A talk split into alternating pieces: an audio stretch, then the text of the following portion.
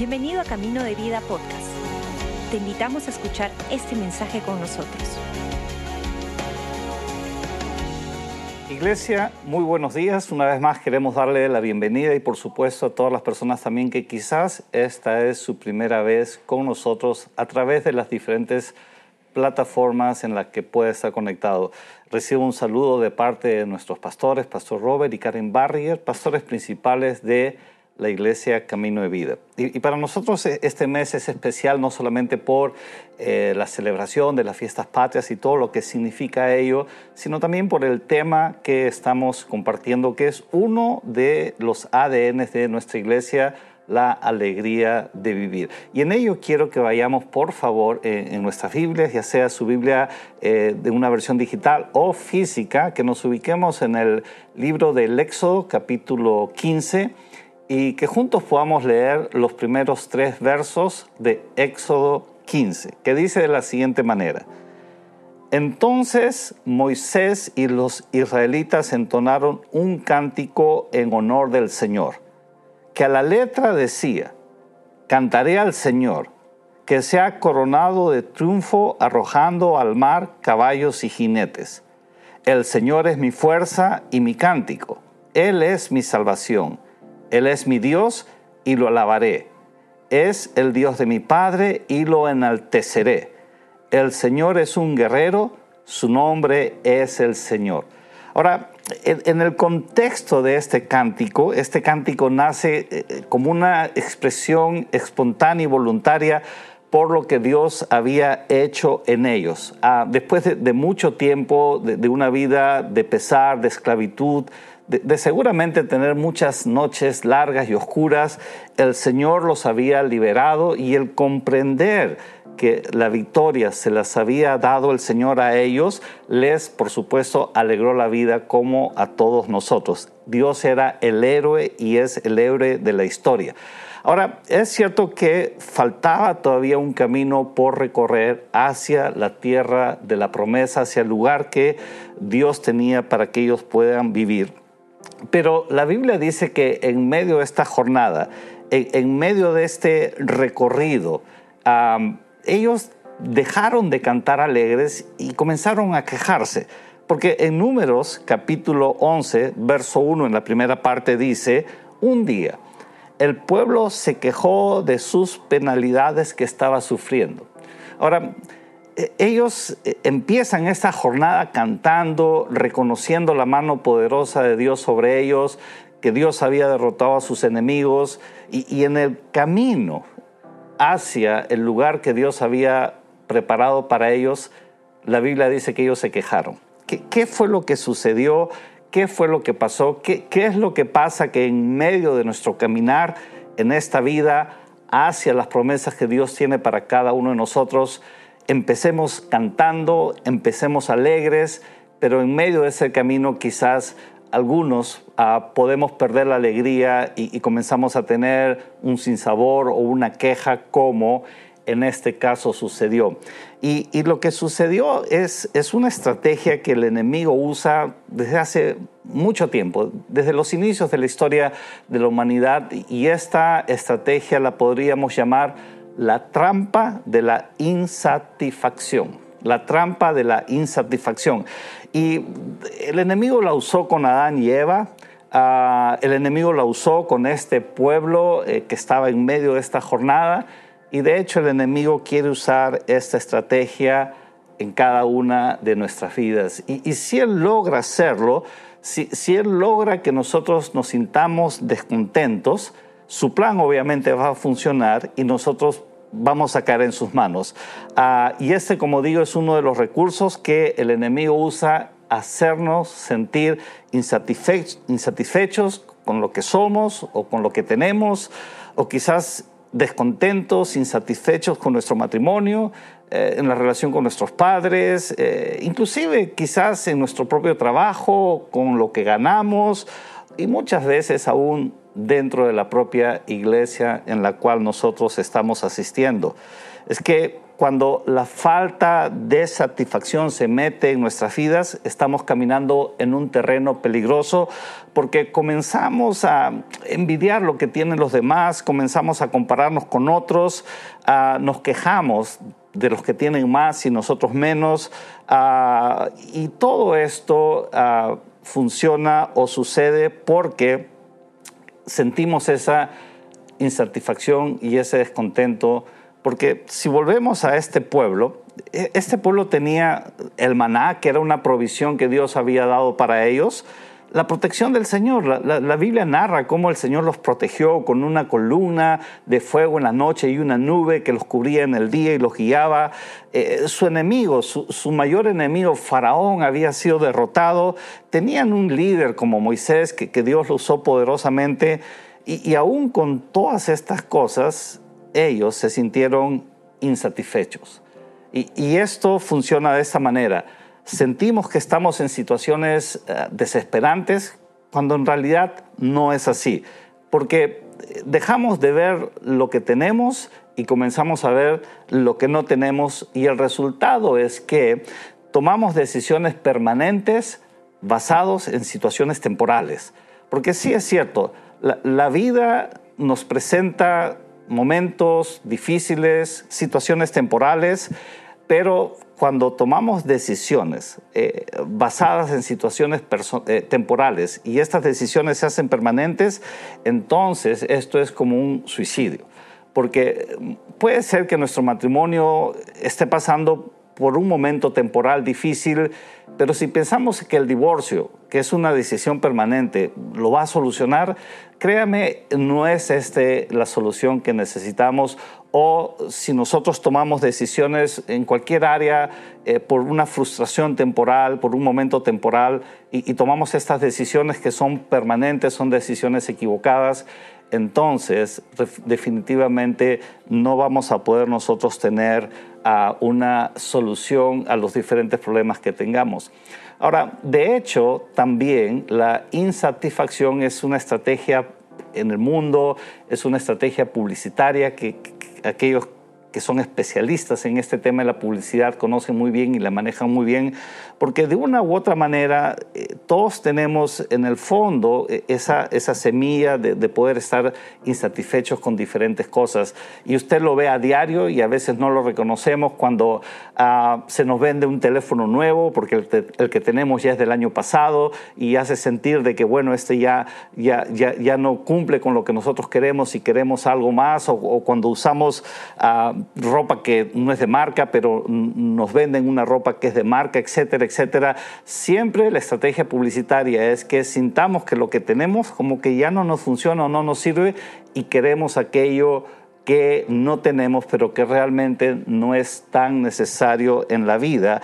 Y la estrategia publicitaria se basa en cuanto más insatisfechos nosotros nos sintamos, más ellos nos pueden vender y más podemos nosotros adquirir lo que realmente a veces no es tan necesario en nuestra vida. Ahora, ¿cuál es la solución? ¿Qué, es lo que nosotros podríamos hacer para no caer en esta trampa de la insatisfacción? Bueno, la Biblia nos enseña eh, y, y nos da pasos y sugerencias que nosotros podemos aplicar en nuestra vida y es un aprendizaje, es un aprendizaje permanente que nosotros tenemos que estar, pero la clave de este aprendizaje es lo que dice en Mateo 25, 21, que dice de la siguiente manera. Su Señor le respondió, hiciste bien, siervo bueno y fiel, en lo poco has sido fiel, te pondré a cargo de mucho más. Ve a compartir la felicidad de tu Señor. ¿Y cómo podemos vivir en esa felicidad? Eh, ¿Cuál es el principio, entre otros, que podemos ver en este pasaje? Es si en lo poco nosotros somos fieles, lo mucho vendrá a nuestra vida y si en lo poco nosotros somos fieles, podemos estar felices con lo que tenemos sin estar viendo aquello que no tenemos y caer en esta trampa que el enemigo quiere presentar en nuestra vida. Entonces, tengo dos consejos en esta mañana que nos pueden ayudar a poder vivir una vida alegre, como decimos, en medio de un mundo imperfecto, en medio de situaciones temporales que son complejas, en medio de problemas o dificultades, nosotros podemos estar agradecidos de lo que Dios ha hecho en nuestra vida. Y de hecho, este es el primer consejo que la palabra de Dios tiene para nosotros, es que podamos practicar la gratitud. Porque la gratitud es una actitud en nuestra vida que debemos de establecerla, que debemos de ser intencionales en ellos. Y primera de Tesalonicenses capítulo 5, versos 16 al 18 dice lo siguiente estén siempre alegres. Es, parte de nuestro ADN, por supuesto, estar siempre alegres, la alegría de vivir. Estén siempre alegres, oren sin cesar, den gracias a Dios en toda situación, porque esta es su buena voluntad para ustedes en Cristo Jesús. La palabra, nuestra fuente de inspiración, nos dice que demos gracias a Dios en toda situación. No dice por toda situación, porque hay situaciones, como decimos, complicadas, difíciles. Lo que la Biblia dice que en medio de esas situaciones demos gracias a Dios. ¿Por qué? Porque tenemos una promesa, porque reconocemos que estamos en una jornada, porque sabemos que no vamos a tomar decisiones permanentes por ah, momentos temporales que nosotros podamos estar viviendo. Sin embargo, reconocemos que Dios nos va a acompañar y si aún quedan enemigos, si aún quedan situaciones difíciles, Él siempre saldrá victorioso en nuestra vida. Si alguna vez usted se ha preguntado cuál es la voluntad de Dios para mi vida, bueno, aquí está parte de esa respuesta que dice que demos gracias a Dios en toda situación y en todo momento. Entonces, ese es el primer consejo, sencillo, pero necesario para que nosotros podamos desarrollar esa actitud y, no seamos como niños a veces. Usted se ha dado cuenta los niños cuando le entregamos un regalo y, lo reciben y dan gracias, pero después de un momento lo dejan y, y ya no es tan emocionante para ellos que lo que Dios nos ha dado a nosotros debe seguir siendo emocionante cada día y debemos de estar agradecidos cada momento de nuestra vida. Y el segundo consejo que la palabra de Dios nos trae es el contentamiento. Podamos practicar el agradecimiento por un lado y el contentamiento por otro lado. Y en primera de Timoteo capítulo 6, verso del 6 al 9 dice lo siguiente. Por supuesto, la religión cristiana hace que nuestra vida sea mucho mejor, pero solo cuando uno está contento con lo que tiene. Porque cuando nacimos no trajimos nada al mundo y cuando muramos tampoco podemos llevarnos nada. Así que debemos estar contentos de que tenemos ropa y comida. Si puede subraya este verso número 8. El 9 dice, pero los que solo piensan en ser ricos caen en la trampa de Satanás. Son tentados a hacer cosas tontas y perjudiciales que terminarán por destruirlos totalmente. Es lo que estamos hablando. Es tomar decisiones permanentes por momentos temporales. La religión cristiana, nuestra relación con Dios, en otras palabras, nos mejora la vida, pero tenemos que partir del hecho de estar contentos con lo que tenemos. Y, este verso 8 dice, la comida y el vestido. Eh, eh, es lo básico de lo cual nosotros podemos partir para ir adelante y hacer que las demás cosas puedan venir, pero no deseándolas en un afán o, desde la insatisfacción, sino por supuesto prosperando y trabajando para ello, pero estando contento con lo que nosotros tenemos.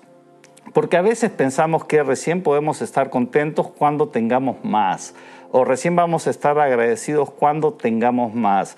El día que termine mi carrera seré contento. El día que me case estaré feliz. El día que mi esposo o mi esposa cambien, bueno, ahí recién estaré satisfecho. El día que pague todas mis cuentas podré dar gracias.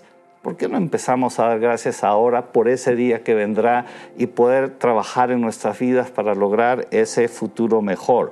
Ahora, de hecho, como decimos también, es muy probable que cada uno de nosotros pasemos por tiempos difíciles. De repente su situación en este momento eh, lo hace estar en una situación donde el contentamiento, la alegría, el gozo ha sido perdido. Pero mira, si nosotros volvemos a agradecer a Dios por cada cosa, por este día, porque tenemos la vida, porque tenemos la familia, porque, porque tenemos que comer, que vestir, yo le aseguro que momentos difíciles pasarán y nosotros podemos ver la promesa de Dios. Solamente quiero terminar esto con ah, citar el libro de Apocalipsis, verso, capítulo perdón, 15, verso 3 y dice lo siguiente, hablando de los redimidos, hablando de, de, aquellos que llegamos a la promesa de Dios y hemos sido comprados por la sangre de Jesús, dice, y cantaban el himno de Moisés, siervo de Dios, el himno del Cordero. Grandes y maravillosas son tus obras, Señor, Dios Todopoderoso. Justos y verdaderos son tus caminos, Rey de las naciones. Es que en el libro de Apocalipsis, cuando nosotros estemos en la presencia de Dios, este canto servirá para nosotros de festejar que Jesús ha vencido en la cruz del Calvario y a través de esa victoria todos nosotros podemos estar agradecidos y contentos por esta nueva vida que Él nos ha dado. Ahora, de repente usted que nos está mirando por la primera o segunda vez, quizás las cosas que estamos meditando le son nuevas Quizás usted tiene más curiosidad o siente un vacío en su vida. En esta mañana queremos terminar este momento orando por usted. Y sería un honor que usted pueda orar juntamente con nosotros, invitando a Jesús a su vida para que Él sea el Salvador y el Señor de ella. Si usted quiere hacer esta oración, yo le invito desde donde está que pueda repetir estas palabras conmigo. Repita conmigo, Señor Jesús yo te acepto como mi Señor y mi Salvador. Acepto el sacrificio de la cruz y declaro que a partir de ahora soy una nueva creación y soy hijo tuyo. Gracias Dios. Amén. Gracias por acompañarnos. Esperamos que hayas disfrutado el mensaje de hoy. Si deseas más información, síguenos en nuestras redes sociales o visita caminodevida.com.